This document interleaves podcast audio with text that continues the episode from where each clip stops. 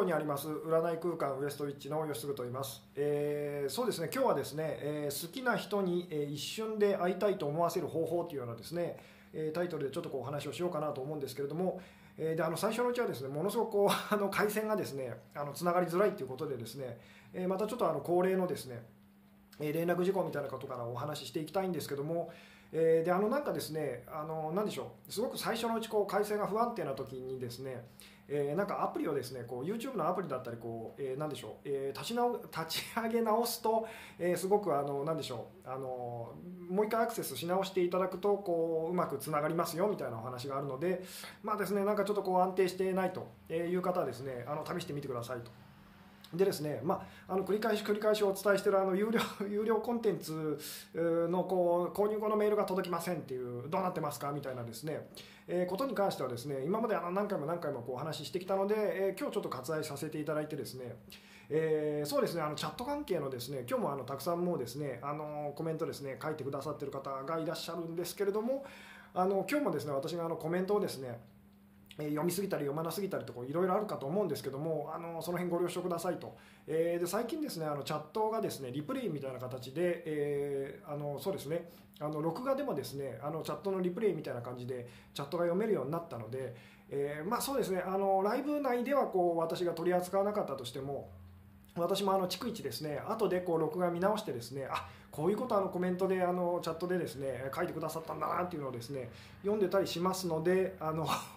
そうですね、えーライブ中にですねこうなんか読んでくれないみたいなのでですねあのそういうことは結構あるかと思うんですけどもあのちゃんと後で後で読んでますっていうことがですねまあお伝えしたいことの一つでですね。でもう一個あの寄付機能っていうのがですねあのスーパーチャット機能っていうのがあってあのそうですね、えー一時的にその機能を使っていただくとですねコメントをこう目立たせることができたりするんですけれどもあのそのコメントをこうつあのなんでしょうねその機能を使ってくださったからといってですね必ずしも私があのなんでしょうそのコメントをこう扱うかっていうとそういうことでもないので、まあ、その辺あのご了承くださいっていうのがですね最近増えてきてる、えー連絡事項の一つだったり、えーしますとでもう一つ ですねあの最近よくあの動画がですね、えーライブ後のあのなんでしょう録画の動画がよくあの削除されちゃうと。YouTube にですね理由もよく分かってないんですけどもあの削除されちゃうってことがあってですねでまああのヒマラヤっていうですね音声プラットフォームアプリっていうのがあって、まあ、そちらの方でですね今のこうバックナンバーっていうかですね音声だけなんですけどもあの聞けるようにしましたと。でちょっとですねあのなんでしょう録画がですねまあ、YouTube にこうアップロードされて、え録画がアップロードされてでその後ですねちょっと今時間差があって、まあ、大体4日間くらいですかね、え4日ぐらい経ってからあのアップされるみたいな感じなんですけども、えーまあ、よかったらですねそちらの方もですね、まあ、今 YouTube ご覧になってくださってる方はあの下の方にですねこう詳細っていうのをこうちょっと開いていただくとヒマラヤっていうのにあの何でしょう再生リストがですね、えーまあ、リンク貼ってあったりとかするのでよろしくお願いしますと。でちょっと今日口回ってないんですけども。あでもう一つですねなんか前回やっぱりなんか最近このチャットのですねリプレイ機能機能っていうのがですねあのなんでしょう加わってからですねちょっとこうなんでしょうライブの最後がですねこう途中で切れちゃうみたいなですねそういう終わり方になっちゃうことがあの時々あったりするんですけどもで、まあ、今日もあの気をつけてはいるんですけども、まあ、最後ちょっとですねもしかするとこう録画で見ていらっしゃる方はですねなんか切れちゃうみたいなことがあるかもしれませんと、まあ、その辺もですねご了承くださいということでですねそろそろあの本題にこう入っていこうかなという感じなんですけどもはい、えこんばんはお疲れ様ですと。初参加ですと、えー楽しみと、えーはいこんばんはと。えーこんばんは。今日のブログも拝見しましたと。もしも彼がこちらが思っているような人でなかったらと不安になることがありますと、えー彼の感情を感じるのは彼がどう感じているか憶測や的外れだったとしても大丈夫なんでしょうかと。そうですね、えーまあ、よく私がこう言うのはですね、えあの出会ってる人っていうのはみんな似た者同士なんですと、え縁があるんですよと。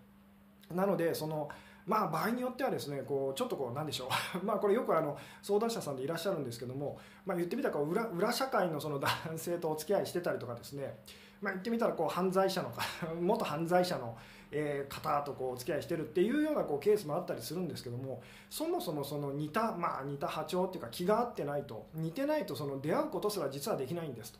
なのでそのなんでしょうね。あの出会ってる人って基本的にあなたからどう見えたとしても実はあなたと似た要素を持ってる人、えーなんですよ。と。まあそうですね。なのでそのそんなに 言ってみたらこうどんなに怖いように感じたとしてもこう怯えないでくださいと、えー、いうですね。ちゃんと必要があってあなたの前に現れてるんですよみたいなですね、まあ、とりあえずあの今日はそんな風にこうお伝えしておこうかなと思うんですけども「はいこんばんは。楽しみなタイトルと」えー、こんばんは。今日もキャッチーなタイトルで楽しみです」と。そうですね、えー、そろそろですね本題に入っていきたい感じなんですけれども、えー、彼氏と別れる最良のタイミングはありますか？ともうダメだと思ったその時みたいなと。えーそうですね。この彼氏と別れる最良のタイミングっていうのはですね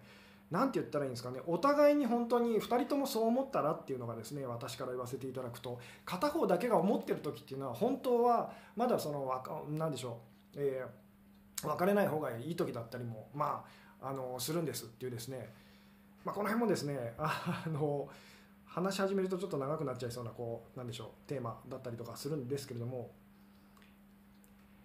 えーうん。まあでもそうですね。もっとこう極端なことを言うと実際に別れちゃった時が本当にその別れる最良のタイミングだったんですよと。えー、いうふうに言ってもいいですかね、まあ、別れたいと思っててもその本当にこう別れずに続いていくってことはですね、まあ、これは前回前々回ぐらいですかねライブでお話ししてるんですけども実際にこう起きてることが実はあなたのその本心ですよと、まあ、その潜在意識下で本当にあなたが信じてることを表してたりするんですみたいなお話もこう、えーしてますけども、はい、わ今日も楽しいお話ありがとうございます。えー、こんばんは、テーマはいつもいつも自分の現状にフィットしていますと、すごいですと。えー、吉子さん、いつも誠実で素敵ですと、ありがとうございますと。そうですね、えー、今日はですね、ちょっとですね、コメントの方はですね、あのまあ、いついつもちょっと読みすぎだというふうに言われがちなので、ちょっとですね、あの先の方にですね、えー、進ませてくださいと。えー、こんばんは、まだ残業中ですが、えー、聞きに来ましたと。えー聞きたいのですが、えー、好きな人とうまくいっても素敵な人高学歴美人など現れると好きな人から身を引いてしまいますとどうすればいいのでしょうと。えー、そうですね。これはあのでもその好きな人とまあ新しく現れてるその素敵な人と、えー、迷って実際にその最終的にあなたがどちらを選ぶかっていうですね、えー、でただその何でしょうあなたがその素敵だなって思うまあ大体の場合はですけどもあの素敵な人と無理してお付き合いしても結局最終的には好きな人にこう行くっていうのがですねなのでまあ あの近道をしたい方は、えー、好きな人に直接もっとその行くといいですよと。でどうしてもその素敵な人っていうのが、まあ、諦められないと若いうち大体そういうふうになりやすいんですけどもあのそういう場合はまあ素敵な人の方にこう行ってみてですねで大体あの素敵な人っていうふうに思ってても付き合ってみるとまあそうでもないってこともこう多かったりとかするので、えー、そうですね好きな人と 素敵な人と条件が良さそうな人と。まあ最終的にはあなたはきっときっとというかあのほとんどの人は好きな人を選ぶはずですよっていう、えー、うん。あそうですね。そろそろですね。本題に入らないとまた私が忘れちゃう感じえー、なんですけども、えー、そうですね。ちょっとですね、えー、コメントですね。先の方にこう進ませてくださいと、えーうん。えー えと、しつこいですが以前のライブで吉津さんがおっしゃった、えー、モテる男になるには平気で女性を傷つけたりできればということの理由を教えてくださいと、これはですねだあのまたこうなんでしょう話し始めるとそこが長くなっちゃいそうなのでさらっとだけ言うとですね、まあ、単純に女性たちはそういう男の人が好きだからですと。じゃあそういう男の人が好きな女性っていうのは、えー、自分自身のことをどう思ってるんでしょうっていうふうにこう、えー、目を向けてみるとですねあのなんとなく私が伝えたいこと伝わるかと思いますと。えーあの起きてることが正しくて、えー、あなたがこうだって思ってることが実は間違ってるんですよみたいなお話はこの何回かライブでですねお話ししてきてるんですけども起きてることを中心にあの自分の考えの方がおかしいのかもしれないっていう視点でちょっとこう見てみるとですねその辺もこう見えてきたりとかするんですっていうですねまあこれだとちょっとまた分かりづらい感じ、えー、かもしれないですけども。そうですね、もうですね、コメントがですね、私の手に負えないぐらいいっぱい書いてくださってる感じで、みんな聞きたいことが溜まってて、質問しちゃうと。そうですね、えー、あのですね、さっきも言ったんですけれども、あのまあ、ライブ中にですね、ちょっとコメ扱うことができるコメントはですね、えなんでしょうやっぱ少なくなっちゃうんですけどもあの後でですね あとまあでもこういうことを言うと逆にあの増えそうな気もするんですけどもあの録画で、えー、見てる時にあの私がちゃんとこう一応全部読ませていただいていますので、えー、飛ばしてもですねあの がっかりしないでくださいみたいなですね。本当ですねと質問がいっぱいと、えー、今日ですね今日そうですねあのすごく たくさんありますと、えこれって振られた相手にも効果ありますかと、え天の弱男性に対してどうしたらいいですかと、えーそうですね。そろそろ本題にですね、えー、入ろうと思うんですけどももう10分経ってますね。えっ、ー、とですね好きな人にまあその一瞬で会いたいと思わせる方法と。で前回ですね前回あのまあ前回までぐらいでですね何でしょう、まあ、好きな方とその相手とですね、まあ、好きな方に限らずですけども、えー、うまくやっていくためには気を合わせることがすごく必要ですよと。じゃあ気を合わせるっていうのは、まあ、じゃあどこを合わせるのかと、えー、で、まあ、表面上のその何でしょう相手がやってることとかっていうのよりも何でしょうね相手のその感じてることっていうのにもっとこう意識を向けましょうと。つまり相手のまあ、前回のこう言い方で言うとですね相手の立場に立って、えー、まあ感じましょうっていうですね同じことを感じましょうと、えー、これがまあ言ってみたら気を合わせるその何でしょうね秘訣ですよみたいなお話をまあしてきましたと。でまあそれを踏まえてなんですけども、まあ、その好きな人にこう一瞬でまあ会いたいと思ってもらうにはとまあ、この一瞬でっていうのは確かにちょっとですね、まあ、オーバーに表現はしたんですけども 今日このタイトルにつけたことっていうのは実はですね、まあ、あの嘘ではないんですと。え、でここでまあその好きな人にこう会いたいって思わせるっていうのはちょっととりあえずこっち置いといてですねちょっとブログの告知文なんかでも書いたんですけどもじゃあですねここちょっと考えていただきたいのはじゃあそうですねあのものすうんそうですねものすごいじゃあ怒ってる人があのいますと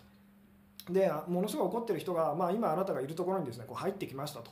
さてその人をじゃあまあ一瞬でなだめる まあその怒ってる人の気持ちをまあ言ってみたらこう穏やかにさせてあげるっていうかですね、えー、にはどうしたらいいでしょうっていうですねまあ実はこれとその好きな人に会いたいって思ってもらう思わせる方法っていうのは実は同じことなんですと。えー、でまあもう一個例を挙げたのは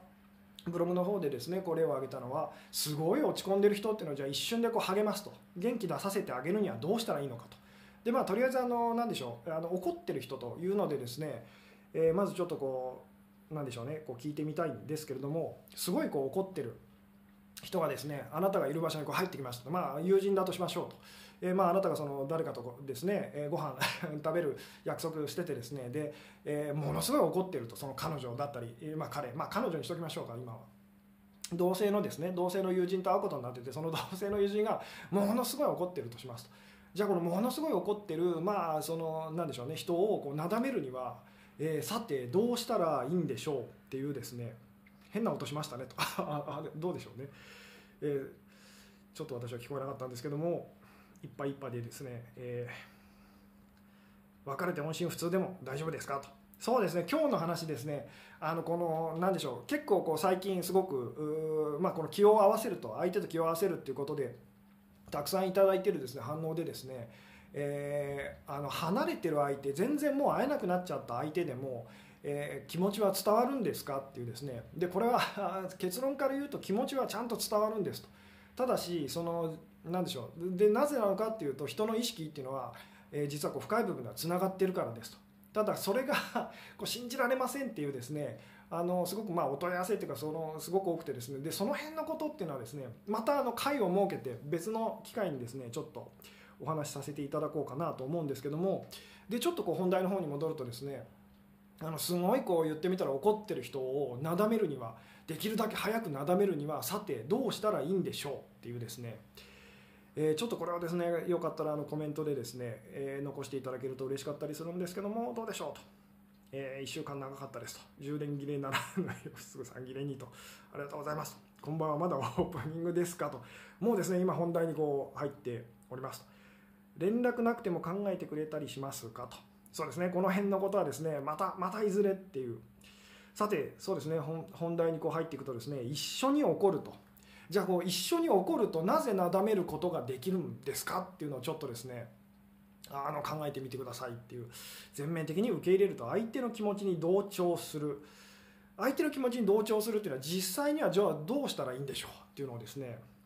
その人を超えるくらい怒る。あいいですね、えー、じゃあその人の を超えるぐらい怒るってそうするとなんでそのなだめることがまあできるんでしょうっていうのをですね。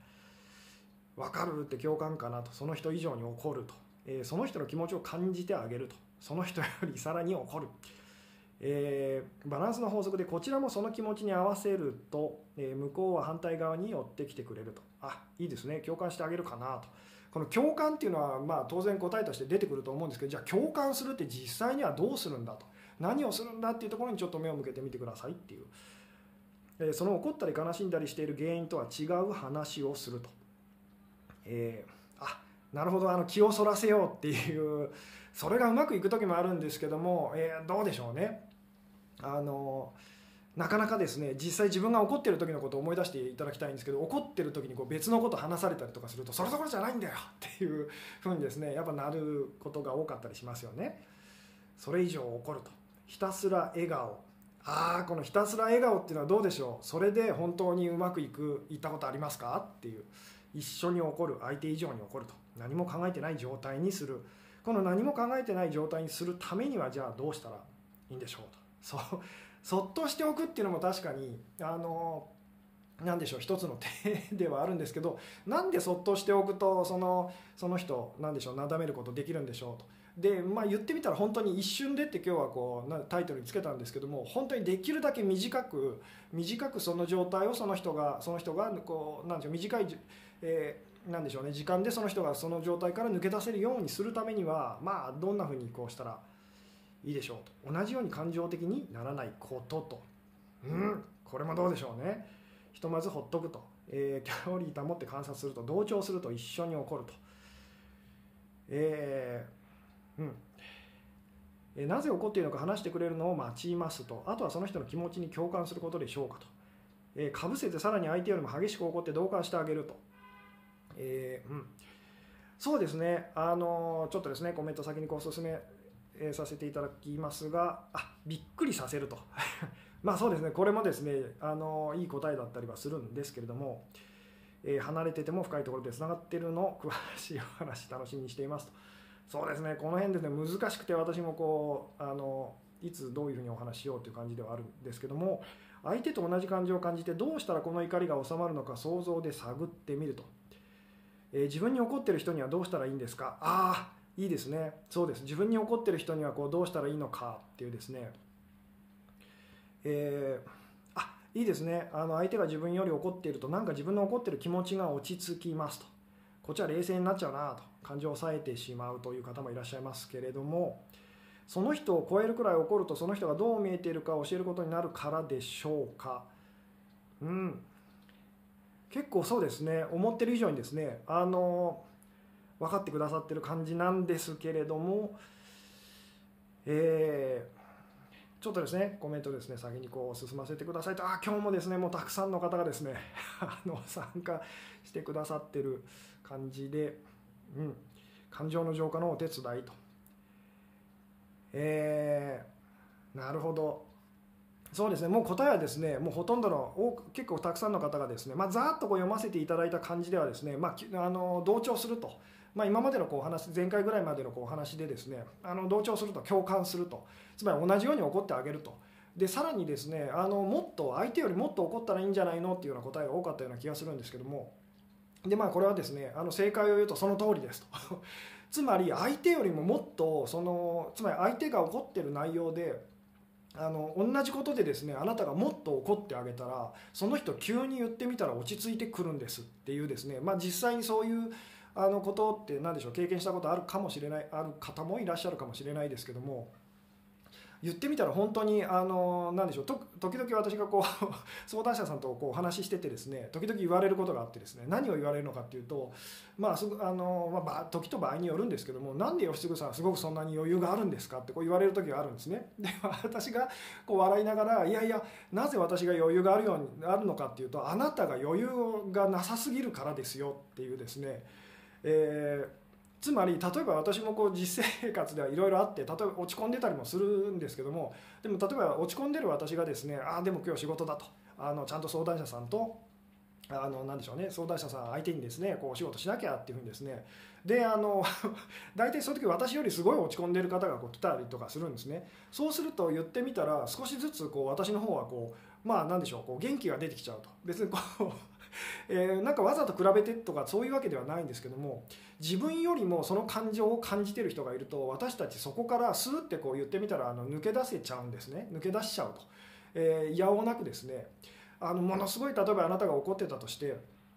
あのまあ、じゃあ彼のことでその会えないと。会えないという、まあ、これが一番多いと思うんですけどもなかなか会ってくれないその彼のことであなたがものすごいこう激怒してると。もうこんなにこう待ってたのに。でようやくその彼は時間ができたらしいのになんか海外旅行行っちゃったと。こういう話もよく相談もあったりとかするんですけどもそれであなたが激怒してると。そこへあなたのこう友人が来てですねであなた以上にこうその 言ってみたら、えー、女の子っていうかお友達がこう怒り始めるともうそれはひどいともうそんな人をもう裁判で 訴えましょうっていうふうにで本気になってあなたよりも怒り始めたら絶対にあなたはいやいやそこまでそこまで別にあの怒ってないよって必ずなるはずだったりするんですね。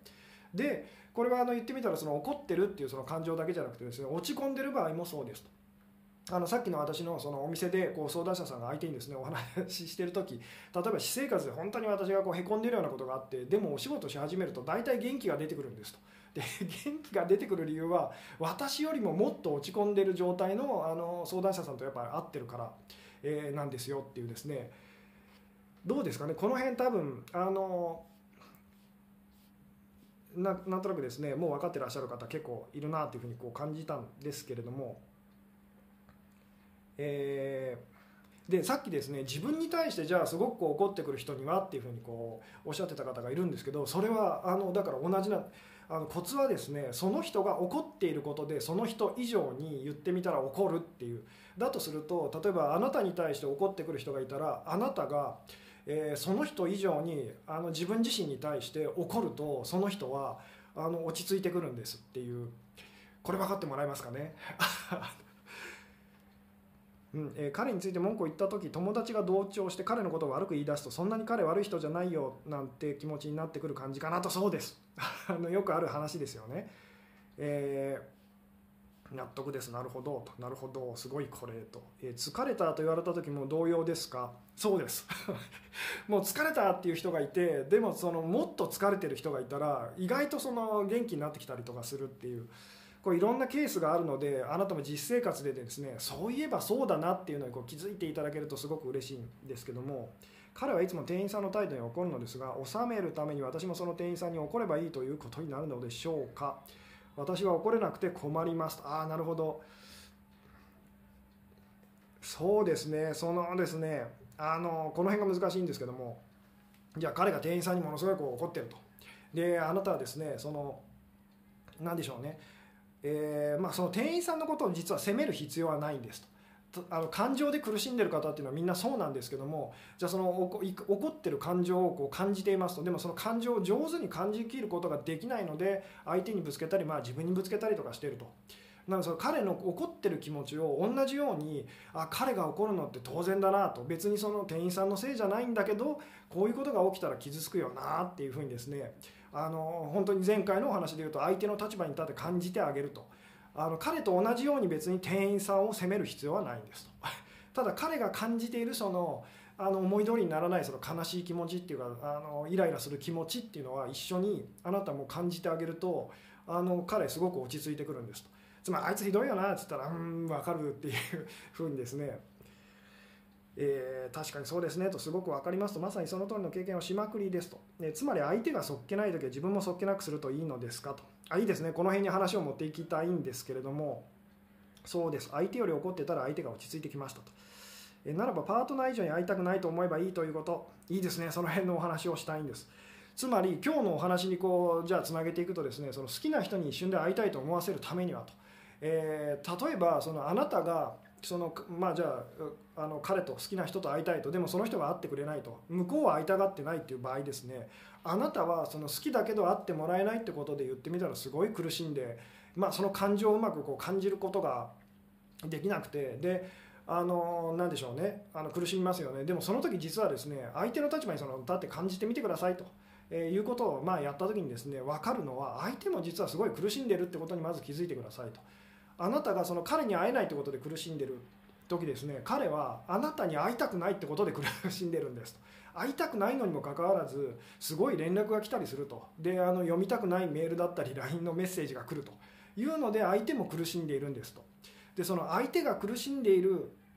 気持ちというか感情をですねあの相手以上にバーンとこう感じてあげたらその相手の中のそのこうでなきゃっていうつまりあなたに会いたくないと。いうそのそれが言ってみたらこうなんでしょうね。落ち着くっていうかですねこうかわなんでしょ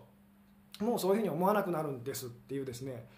なのでつまり相手相手がそのあなたに会いたくないって感じてる時その会いたくないという気持ちを相手以上にあなたが感じることがか、まあ、のできたらですね相手は実はその何でしょう。そういう状態から抜け出していくことがこうできるようになるんです。まあこれはよくある話ですけど例えば別れ話がこう持ち上がってですねであなたは別れたくないと。ところがその相手は彼はまあ別れたがってると、えー、でずっと揉めててですね。でもだんだんだんだんあなたも嫌になってきて本当にあなたの方がもういいと。別れるっていうふうにこうなったと。もうあんな人嫌だと、えー、こんだけ言って分からな分かり合えないんだったらもういい別れるってこうなったらですね。急に相手が あのいや俺はそこまでではないよってなり始めたりするっていう、えー、こともよくあったりとかすると思うんですけども、えー、どうでしょうね。で前回ですねこうお話あの何でしょう私が相手の立場に立って感じるっていうことをこうお話ししてた時にですね、まあ、感じたのがですねあのなんか相手と相手にこう同調す、うん、相手の気持ちをこう感じるってことはまあなんか分かりますと。それで気が合うと。ただし相手が感じてるほど私はその気持ちを感じたくないんですっていう方が結構なんかこういらっしゃった感じがするんですね。でそれっていうのは自分のその何でしょうあの今の考えをこう変えたくないっていうふうにこう思ってる強く思ってるとそういうふうになっちゃうんですけども今日私が言いたいのは例えばじゃああなた彼が相手がですねあなたに会いたくないと。えー、まあ、一生会いたくないみたいな それぐらいあの強いあの否定の気持ちをこう感じてるとしますと。じゃああなたはその10倍ぐらいその気持ちを感じて、えー、てくださいみたいなですね。これがもし本当にちゃんとできたら本当にこの状況実はあの変わっていく可能性っていうのがこう生まれてくるんですっていうですね。えー、うん、一緒に喜んだら相手は喜びが落ち着いてしまいますか？喜びすぎたら相手は喜びがなんかそのこれもよくある話ですけどすごいこう いいことあって2人でこうわーって喜んだとすると、えー、でどっちかがでもすごい喜びすぎるといやそこまでじゃないよってなるその感じ分かりますか？っていう。えー、うん。そうですね、え、ちょっとですねまたコメントをですねあの先の方にですね、えー、進ませてくださいと。えー相手の気持ちを感じても本当に合ってるかわからない予想でいいのかなっていうですねこれは私の気持ちと相手の気持ちはまあ言ってみたら別物で私がこう一人で何をしてたとしても相手にはま伝わらないんじゃないかとかですねっていうふうに思ってる方はそうなっちゃうんですけどもでこの辺の話を実はそのあなたとその相手っていうのはまあその深い部分では本当はつながっているんですよとなのであなたの本心は相手の本心でもあるんですと。えーただ浅い部分ではその言ってみたら全然お互いに真逆にこう見えているんですっていうですね、えー、お話はですねいずれまたあの詳しくできたらとは思うんですけれども、えー、相手の苦しい気持ちは相手も思ってくれてても会いたくない時ありますかと、えー、まあそうですね。いろんなケースはそのあるかとは思うんですけれども自分に対して会いたくないと思うってことですか？えーそうですね。この辺あの本当にあな例えば相手があなたに対してはこう会いたくないと。そしたらあなた自身が自分自身に対しても会いたくないとまあ言ってみたらこれ別の言葉でもこうもう死にたいと消えてしまいたいっていう 会いたくないと消してしまいたいみたいなですね。あのまあ大体失恋したりとか本当に恋愛がうまくいかない時ってみんなそんな風に感じたりとかするかと思うんですけどもでそのそこで感じているその気持ちっていう感情っていうのを思いっきり感じて、うんまあ、感じてあげましょうというか感じましょうっていうですね、えー、どうやって会いたくないって思えばいいのと無理やり思い込むのですかってなるんですけれども、えー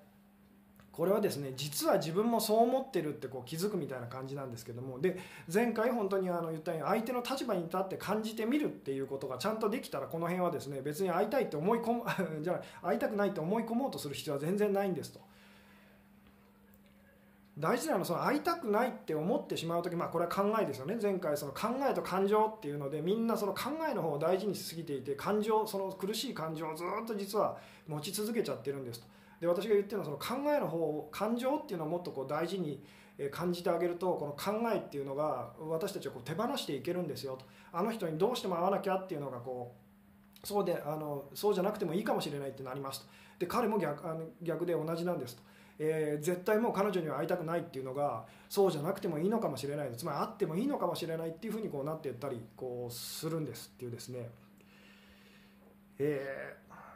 分かりますと。別れたいと言った時、えー逆らわれると一層別れたくなるけど君がそういうのならと言われるとえそうなの？と。別れたい気持ちが少し揺らいでくるようなそうです。それでそれのもっと思い切ったことを言ってみたらやってみましょうっていうですね。やってみましょうというかそうですね、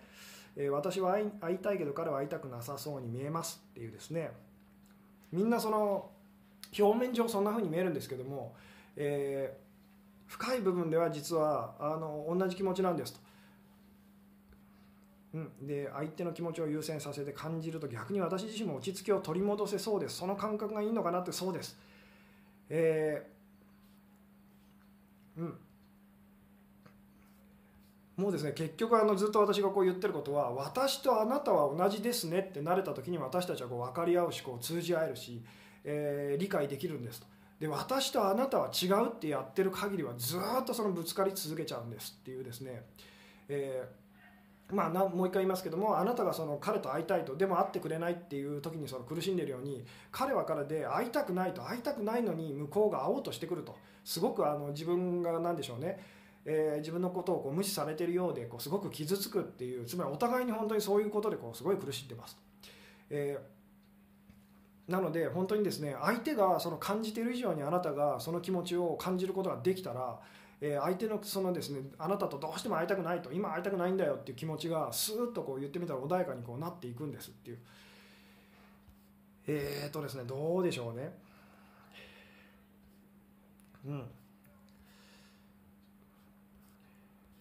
パートナー以上に自分に会いたくないって思えば自己否定とか自分の、え無価値観につながりませんかっていうのはその通りなんです。問題は自己否定とかその自分の無価値観っていうのをあなたは実は自分で感じているのにもかかわらず、えー無視しているところが問題なんですと。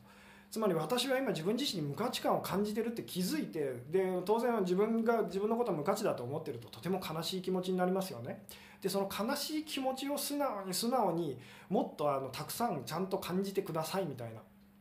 お話なんですと。えー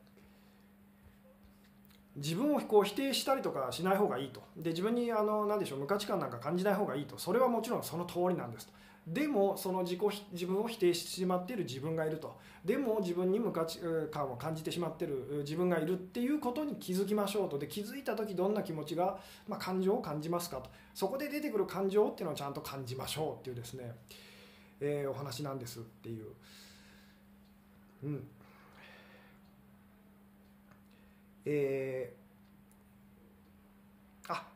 そうです。自分のミスに相手が怒ってるなら自分が自分のミスについて大げさに反省したらバランス取れるってことかなと。そうですね。大げさにってことはこう膨らませてるってことですよね。なのであの大げさにではなくて相手がその例えば何でしょう自分がこうミスしましたと。で相手がすごい怒ってきますと。その時にその自分自身が自分自身に対してものすごくもっと言ってみたらダメだって気持ちをちゃんと感じることができたらでここでダメだって言って自分を責め続けるのではなくてダメだって思っている自分が今どう感じてますかっていうその感情の部分に目を向けてくださいっていうここがですねここが結構難しいんですけどもお伝えするのが。えーうん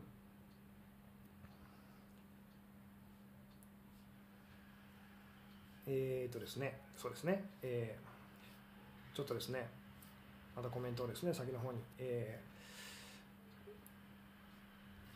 ーうん。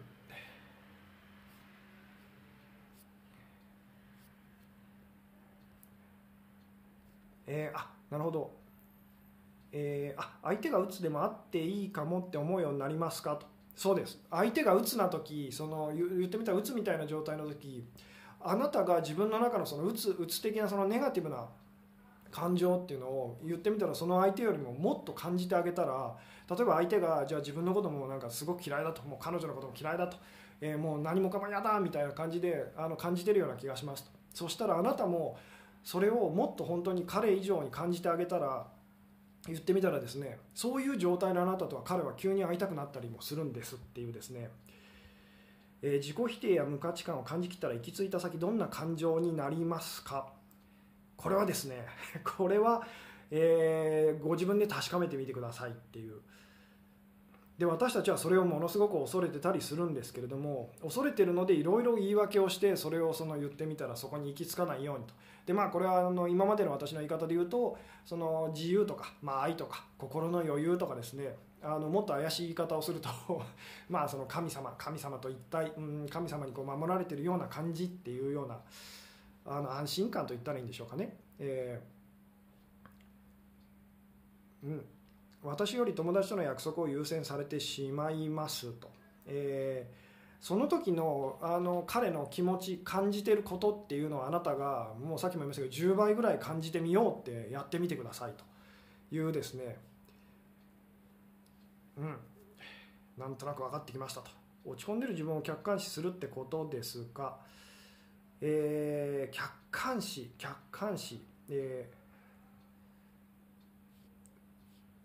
そうですねちょっとですねあの今日いつも以上にコメントをですね私が あの先に多分こう急いで進みすぎて逆に分からなくなってる感じですね、えー、ちょっと今日ですねあのいつも以上になんかうまく私がお話できてる感じがしないんですけども、えー、ご了承くださいと、えー、逆に自分のミスを人から怒られるってことは、え自分に対して怒ってる気持ちを抑えたから人から怒られるという現実が実現してしまっているということですか？とあでもそうです。そう思ってみてくださいと。もう何度も言いますけども私たちはこう自分で気づいてないことをが周りからはよく見えるんですと。なので周りの人たちがそういうふうにこう言ってくれるとつまり自分に対してこうすごい自己否定感みたいなのを持ってる人っていうのはあのそれを隠してたとしても見ないふりしてたとしても自分はそういうふうに思わないようにしようってやってたとしてもあの周りから必ずその否定されるようなことがずっと起きるんですと。私も昔こう若い頃どこ行ってもお前は役立たずだと。あの脳なしだみたいなですね、まあ、そこまでストレートではなかったんですけどもつまりどこのその職場というかどんなお仕事しても無能だっていうふうに あの役立たず扱いをこうずっとされてきたっていう時期があったんですね。でその時そのそんなことないと。俺の価値をみんな分かってくれないんだみたいにこう思ってたんですけど今思うと今気づくとそのやっぱり自分自身が本当にそう思ってたんだなっていうふうにですね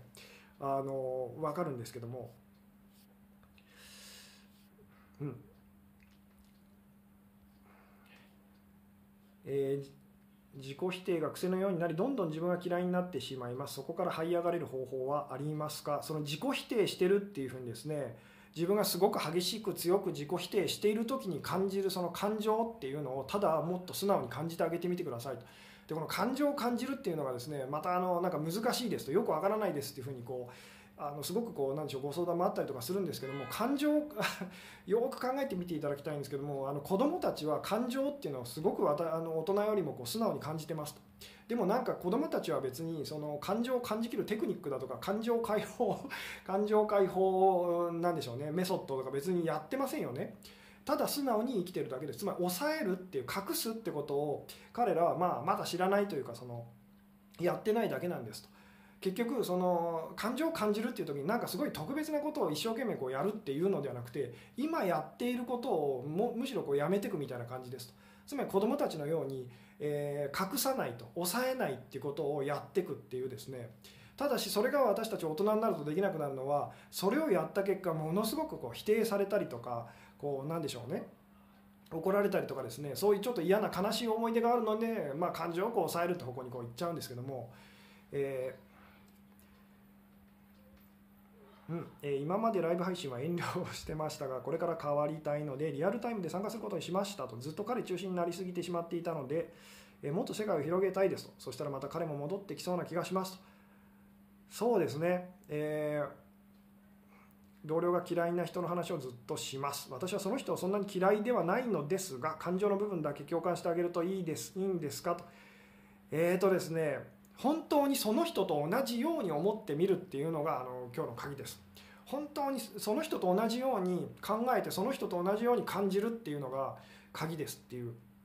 で言ってみたらその人と、まあ、さっきのその店員さんにすごく怒る彼氏っていうその人と同じようにそのなんでしょう店員さんにそのあああいうことされたらその彼はまあ怒る彼はっていうかあのああいうことされたら私でもちょっとイラッとするかもと。えでその感情をもっと上手に感じてあげたらあのなんで人ってそんなにその突飛な行動って実はこうしなくなるんですっていうですね。ああちょっとうまく今説明できてる気が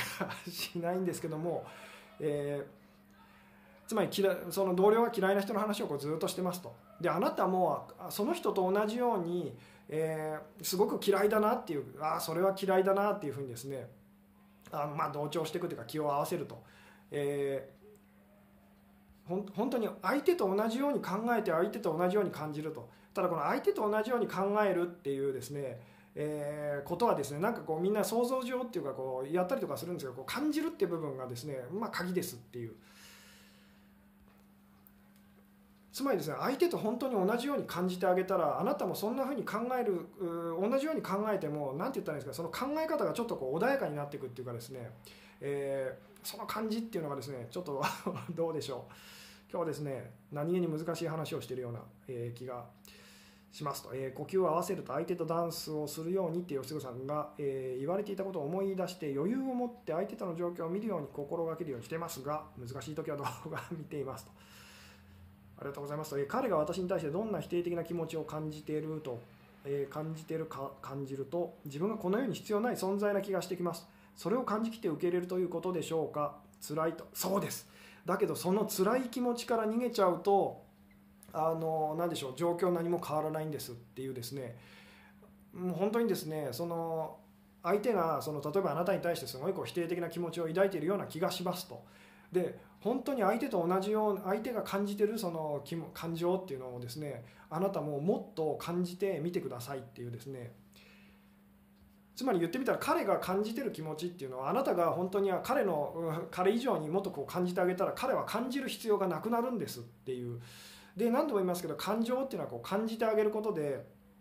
感じてあげることでその何でしょうねあの実際に起きてることとこうでなきゃっていうですねその考えが食い違ってる時にその感情っていうのが生まれるんですけどその考えの方価値観の方を言ってみたらあの手放していくことにこうつながっていくんですっていうですね、えー、どうですかね。なんとなく伝わってると。今日嬉しいんですけども、えー、仕事でいっぱいいっぱいな彼と彼がいろんな感情を持っているのであればその感情をたくさん感じていけばいいのですねと悲しい辛い嬉しい楽しいなど彼がその時に感じていることを遠いところからでも感じているとつながっているように感じますと。連絡や会いたいと思ってくれるのはもっともっと怖がらずに感じていくといいのですよねと。そうです。ただしそのなかなかその彼女に会えないなっていう申し訳ないなっていうその時にこう感じてるですね。あの焦りとかですねあの悲しい気持ちとかっていうのをですねあなたがものすごいこう感じてあげたらでもう当然そうしたら、えー、あなたの気持ちとっても分かるとあ全然いいよと あの、えー、私にこう会いに来てくれなくていいよと。えでもしも本当に辛いんだったらもう私と一緒にこう付き合付き合ってくれなくてもいいよってところまで実は行ったりするんですで本当にさっきの別れ話のお話じゃないですけどそのぐらいになると彼がいやいやそんなこと俺は考えてないよとちゃんとその時間作って会うよみたいにこうなってくると。いうですね、えー、どうでしょうね。もっと若かったらもっと綺麗だったら相手にしてもらえるのにって場合はその虚しさを感じて相手も無理って思ってるなって感じると、えー、何かが変わりますかと、えー、そうですね。何かを変えるっていうよりもですね今起きてること、えー、っていうのを無条件に本当にあの受け入れていくっていう感じですと。諦めると。でそのためでそれができなくなっているのは私たちの中のそんなこと起きるべきではないっていうですね、えー、何でしょうその自分の中の価値観というかそれが邪魔してるんですと。でこの価値観っていうかじゃあのその考えをですね壊していくためにその感情っていうのをこう言ってみたら感じてあげる必要があるんですっていうですね、えーだ今の状況を自分の思い通りに変えようみたいにこう思ってる方っていうのは今日今日だったりこう今ず今というかずっと私がお話ししてることっていうのはあの入っていかないんですと。私は逆のことを言ってるので あのあなたの中のその考えこんなこと起きてはいけないと、えー、彼はもっと私に会いに来なくてはいけないとかですね、えー、2人はこうずっと一緒にいなきゃいけないと。その考えが今のその状況と食い違っててあなたはすごい苦しい思いをしてますと。えー、でそのあのこうでなきゃっていう考えの方がいらないんですと。でその考えの方がを手放していくために感情っていうのはちゃんあの感じていく必要があるんですよっていうですね。自分ダメだと感じて感じて感じきったらテヘペロって感じです。こんな感じで良いですかと。ああでもそうです。もうどうしようもないやと。しょうがないやっていうですね。あの本当にその気持ちがすごく大事なんですと。諦めたら苦しくなくなるんですっていう。ただし諦めきれないってなるとずっとその苦しみがその何でしょうねあの続いちゃいますよっていうですね。うん。えー、仲良かった彼は退社して連絡先も知らないしもう二度と会うきっかけがあるとは思えないと。潜在意識がつながってるからきっかけは湧いてくるんですかねと。そうですね。その辺のお話っていうのはまたいずれですね、えー、お話できたらと思うんですけども、え、以前吉純さんが彼が会いたくないと思ってる感情を尊重してあげてくださいと言われていたお話を思い出しましたと。これは自分の感情を感じきることでもあったんですねと。そうです。その通りなんです。なので彼の感情っていう彼の感情っていうものを通してあなた自身の感情を感じましょうっていうお話を今日はずっと実はしてるんですけども、えー、でその感情を感じることがなぜそんなに大切なのかっていうと感情を感じることで私たちはまあ言ってみたら諦めることができるんですっていうその状況、えに逆らうことっていうかですね。わーんって一人で泣き真似してるといつの間にか本当に泣けてきていろいろ溢れてきますよ。おすすめの方法で。そうですね。あの相手の立場に立ってその、まあ、感じると。で今日のお話で言うと相手の立場に立って感じましょうと。で相手がその感じてるその気持ちをもう言ってみたらもっとこうなんでしょう。もう10倍とか100倍とかいくらでもいいんですけどもっと感じてあげましょうってう話をこう今日してきましたけどこれはですねあの言ってみたら俳優さんが役者さんがこう役を演じるのとちょっと似てますと。例えば役者さんたちっていうのはこう俳優さんたちっていうのは私生活で例えばすごい悲しいことがあったとしますだけどこう状況によっては今日のその何でしょうドラマのその撮影だったりとかあるいは舞台の あのお芝居ではものすごく幸せな人をやらなきゃいけなかったりするわけですねなのでその何でしょう言ってみたらその相手の立場に立って感じると、まあ、役の立場に立って感じるってことをいつもいつもその あの仕事上やらざるを得ないと。もう自分が悲しいかどうかなんてどうでもよくて嬉しい時はもう嬉しいっていうことでこうもう言ってみたら あの、まあ、同調すると言ったらいいんでしょうかねってことをこう役者さんたちがこうやってたりするんですけどそれと同じような感じで相手本当に相手の立場に立って相手が感じてる以上にその気持ちっていうのをこう感じてみてくださいと。あなたにその会いたくないっていうもう本当に憎いと嫌だっていうその否定の気持ちっていうですねであの前回言ったと思うんですけどもでこれがうまくできない時っていうのは私たちはこう自分っていうものを持ってるとあのそれを手放せないでいると相手の感情って感じることがこううまくできないんですよっていう本当に相手に感情移入するためにはこう自分っていうものをこう手放して本当にあの人はどんな風に感じてるんだろうっていうふうにですね本当のあの人の気持ちが知りたいっていうふうにこう目を向けるとあの私が今日言ってることだったり、まあ、前回ぐらいこう言ってることってですねあのお話なんとなく伝わるかなと思うんですけどもえどこにいても変わってる人だねって言われますと。今までなんで？って思ってたけど本当に最近私って変な人だなって自分でも思うようになったら他人に共感できたと。いいですね。そうです。その感じですっていう、えー、彼に会えないと言われ残念とか悲しいという気持ちをまず自分で認めることも大事なんですよねと、えー、そうですね、えー、初めまして。失恋してから2年ほど忘れられないのは依存なのでしょうかと。えー、まあそう言ってもいいでしょうと、えー、同調同調して感情的にならないようにすると思った私はまだまだ自分で感情を抑えているということですねそうですねこの感情を抑えている理由はなぜかっていうとあの何度も言いますけどあなたが自分の中の考えと彼はもっと私とこう会うべきなのよみたいなその考えを守り続けたい時にそうなっちゃいますと。えー、でも鍵はですねそのあなたを苦しめてるのは別に彼じゃないんですと。彼だったりとかその言ってみたら起きてることではないんですよと。あなたの中のそのあの人はこうでなきゃいけないと私はこうでなきゃいけないと2人はこうでなきゃいけないっていうその考えが実は邪魔をしてるんですと。こいつがだから敵なんですよっていう。でこの敵を 倒すための方法はあの何でしょうね。その感情を感じてることっていうのをちゃんとその自分で、えー、言ってみたらその感じていくっていうですねでその感じるっていうのはなんか一生懸命努力してやるっていうのではなくて子どもたちが本当にこう自然と、まあ、子どもの頃私たちがこうやってたようにですねあの抑えることをやめると、えー、見せないってこう隠すことをやめるみたいな感じですっていう。でまあこれをですねあのそういうワークだったりとかその何でしょうね、えーセミナーみたいなのもこうあったりとかしますけども別にそんなことしなくてもですね あなたがもっと自分自身にこう素直になれば自然とこれっていうのはこう、まあ、起きてくることって言ってもいいんですけれども、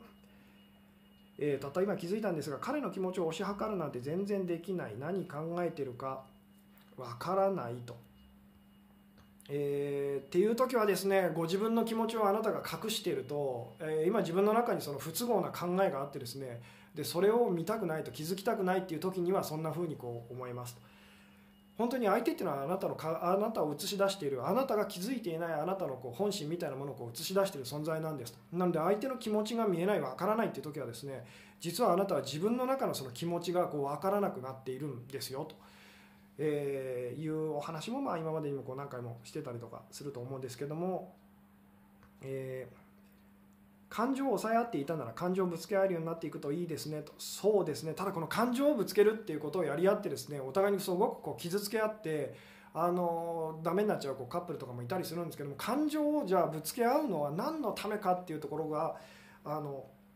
何でしょうね、えー、大事ですと。で感情をぶつけ合うのは、えー、言ってみたらその自分の中のその考えを壊したいからっていう方は感情をぶつけるとちゃんとその相手と分かり合いますと。でもこれを感情をそのぶつけ合うのは相手の考えを価値観をその壊したいからだってやるとみんなそれやられるとものすごく怖いので逃げるしかなくなるんですっていうですね。自分を壊すために相手とぶつかるっていうあのよく私がこうこれは相談者さんにこうお店でお話もしたりとかするんですけども今あなたは相手を壊そうとして相手はあなたから逃げていますと。でもこれが相手にぶつかっていくことで自分を壊すっていう自分を壊したいと今の自分を壊してあなたを受け入れられるようになりたいっていう人がぶつかってきたらその人は勇気を出してあなたとちゃんとぶつかってくれるんですよみたいなお話もするんですけども感じても合ってますかね？感じてることを相手と違ってるかもと。あの合ってるかどうかって思ってる時はちゃんと感じてない時です。本当に感情の方に私たちはこう意識がいてちゃんと感じてる時はあの何でしょう？合ってるんです。これは本当に感情を感じるとそれが本物に感じられますよっていうお話と同じなんですけども例えばそうですね宝くじに当たったところをこう イメージしてあのその時感じてることを感じましょうっていうそう引き寄せのこうテクニックみたいなビジュアルなんでしょうね。あのビジュアルでですねビジュアライゼーションとかこうあの思い描きましょうとありありとっていうようなのありますけどつまり本当にそれが感じられたらそれが本物になりますよっていうのがあったりとかしますけども私たちそれに対して気持ちがものすごく大きく動くと本当のことだって感じられるんですっていう。これはですね本当に感じたことある方は分かるかと思うんですけどもああもう52分ですね。なんだかんだでですね、えー、そろそろですねこう締めに入らないとという感じなんですけども、えー、吉嗣さん今職場でまさにそのようなことが起こってますと。特定の人を責めてる人たちと同じように同調すると、えー、幼稚ないじめに加担することになると思うのですがと。そうですねあのここがだから伝えるのが難しいんですけどその人たちが感じているまあでもですねそこにそのあの特定の人だから言ってみたらその何でしょう責められてるその責められそういう場合は責められてるその人責められてるその人の気持ちによかったらその同調してみてくださいと。えー何でしょうねその責められてる人とその、まあ、いじめっ子といじめられっ子ってなぜそれが起きるのかっていうですねこの辺のお話もいずれこうできたらと思うんですけど実はこう責められてる人いじめられっ子っていうのももうその自分のその感情っていうのはですねうまく感じることができなくて実は苦しんでますと。えで似た者同士がこう出会うんですとその否定のエネルギーが相手に向かうか自分に向かうかだけの違いでですねあの何でしょうこう否定のエネルギーが溜まっててそれをうまく解消できないえ、人たちがこう出会うとそういうことって起きちゃったりとかするんですけどもなのでその否定のエネルギーみたいなのをですねあのあなたがちゃんとその感じてあげられるとみんなの分までそうですねみんなの分まで悲しんであげられるとみんなその状況から抜け出せるんですっていううんちょっとうまく伝えることできてないかもしれないですけど相手が感じる必要がないくらいその感覚を、えー、自分で独り占めして感じきってしまえばいいのかな。独り占めっていうよりそのみんなその感情で私たちは特にそのネガティブな感情で苦しみますよね。なのでその相手の感情をあなたが相手の分まで言ってみたら感情を感じてあげたらその人はものすごく言ってみたらあの解放されると楽になると。で、えー、そんなその何でしょう。その人のそばにいると苦しい気持ちが 言ってみたらこうなくなるって相手がいたら当然忙しくたって会いたくなりますよねっていう、えー、うん。胸の奥がガンガン痛くなってきましたと。そうですね。あ このですねこのタイミングで、えー、ものすごいサイレンが今ですね外に鳴ってるんですけどもそろそろ終われっていうサインですかね、えー、うん。あ国籍宗教価値観が違う相手の感情を感じるのが難しいです。それはあなたが自分の国籍宗教価値観っていうのを持ち続けてるとそうなっちゃうんですこれを手放して本当にその相手はどう感じてるんだろうっていうとこに行くとですね決してこれは難しくはないお話だったりしますよと。えー、そうですね。ということでですねそろそろちょっと今日はですねお話を終わりに、えー、しようかなと思うんですけども、えー、ちょっとですねコメントをまたですね先の方にですね、え読まさせてくださいと。あなるほどと。えうん。そうですね。この自分を壊すためにぶつかるっていうですねぶつけると。大事なのはみんなですね私たちはこうとにかく相手を壊そうとか、まあえー、周りの環境をその壊そうと。で自分の思いを通そうってやってしまうんですけどその逆私がずっとお話ししてるのは逆ですよと。あなたが邪魔なんですってお話をしてるんですと。この言葉は多分すごく衝撃的っていうかですねショック受ける方もいると思うんですけど。でその辺のお話っていうのはまた いずれ、えー、できたらいいと思うんですけどあなたが実は邪魔なんですと。でそのあなたがあなたを壊していきましょうと。でそのあな でそのあなたっていうのは実際の本当のあなたではないのでいくら壊れたって大丈夫なんですっていうですね。えー、問題が起きてる時本当周りが邪魔あの問題なのではなくてそんなこと起きてはいけないっていうそのあなたの中の考えとそれが実は邪魔なんですと。これを壊すってこれがいらないっていうふうにあのいつもいつも心がけましょうと。でそれをやろうとした時に私たちはあの感情っていうのはすごくこう強く感じるんですけども、えー、壊すためにその感じると。考えをですね自分の中の価値観をこう手放すためにこう感じるっていうこれがまあ今日のその えー、まあ肝ですっていうですね、えー、でまあ本当にその好きな人の気持ち、えー、なんでしょうね。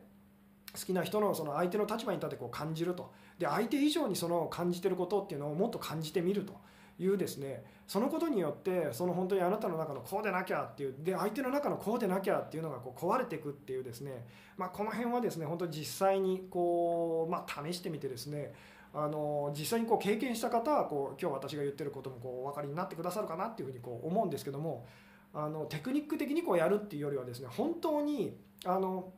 相手が感じてることを本当に感じたいっていうふうにですねでそれが本当にあの何でしょう正しいかどうか合ってるかどうかっていうのはそんなのはどうでもいいんですと。えー、まあ、言ってみたら相手に手伝ってもらってあなたが自分自身の感情をちゃんと感じられるとすごくいいんですよっていうですねお話だったりするんですけどどうでしょうとそうですねちょっと長くなってきたので今日はですねこの辺で、えー、終わろうかなと思いますと。えー、今日は難しかった。と そう。そうですね。ちょっとですね今日難しいお話でしかもこう行ったり来たり私もなんかこうお話がしちゃったような気がするんですけれどもというわけでですね今日はですね、えこの辺で終わろうかなと思いますと。はい。最後までご視聴いただきありがとうございましたと。はい。おやすみなさいと。